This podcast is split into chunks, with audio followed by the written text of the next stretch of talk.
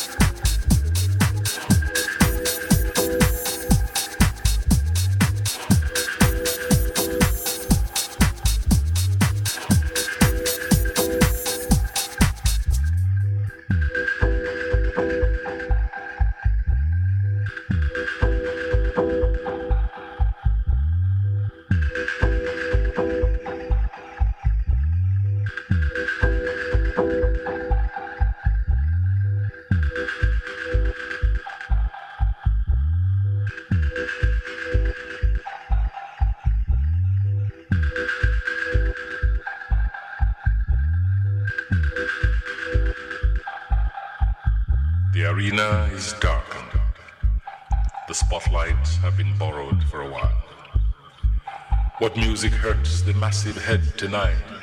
The drums, the tin cans, the guitars and mbira of Zaire. The roped arena waits. An umpire tests the floor, tests whiplash boundaries of the rope.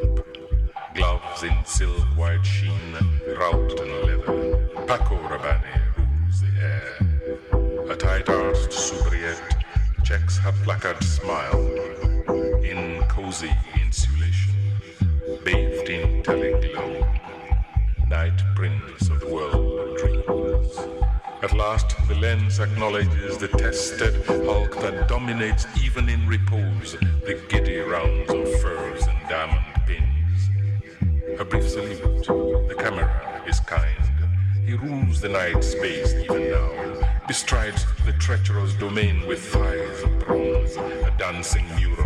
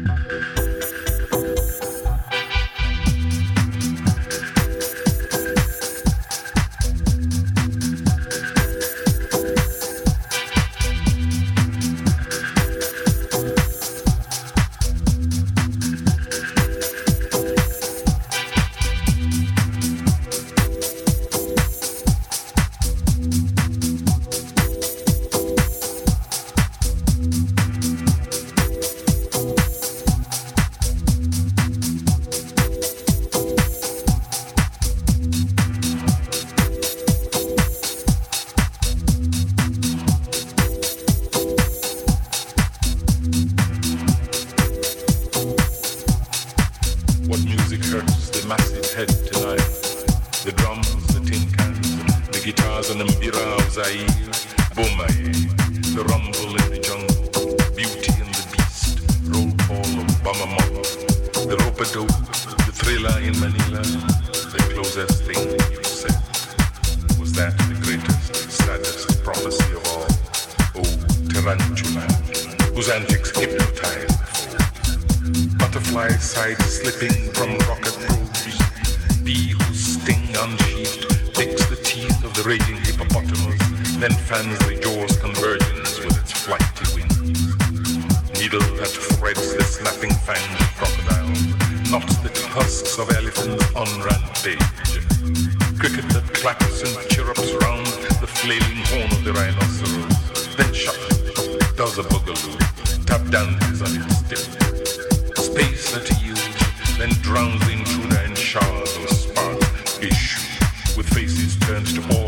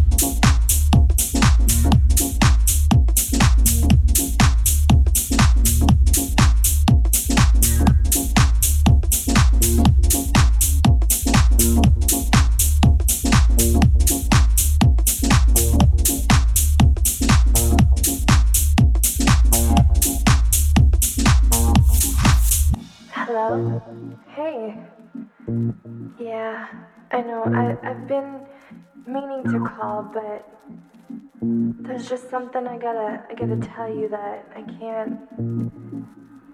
I don't know. I mean, I just I don't know how to say this, but I've met someone else, and I I love him. You know that I know that you love me, you make me feel close when I'm far from you. I can reach up and grab a star for you. Easy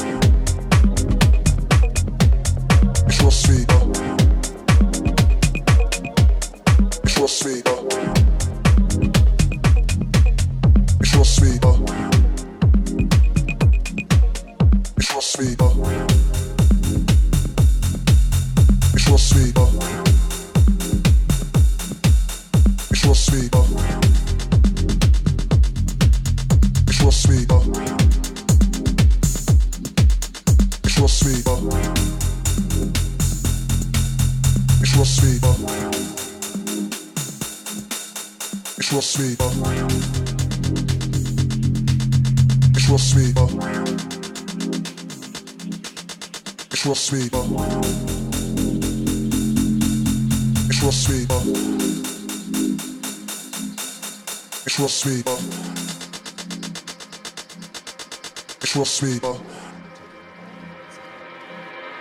Trust me.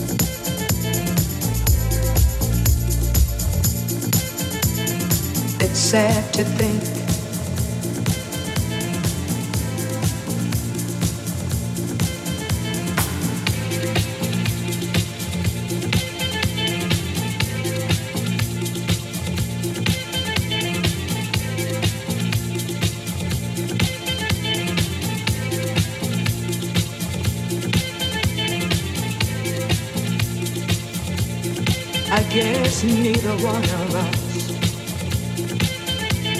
wants to be the first to say.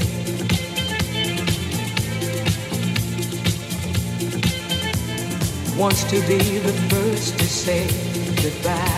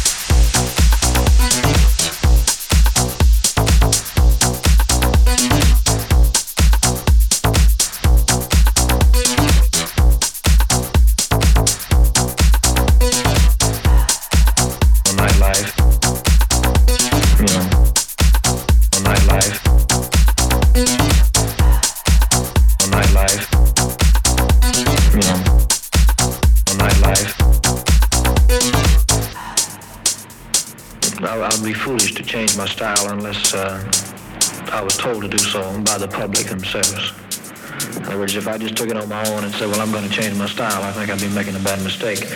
If the people become uh, disinterested in you or they get tired of uh, whatever you're doing, they'll let you know.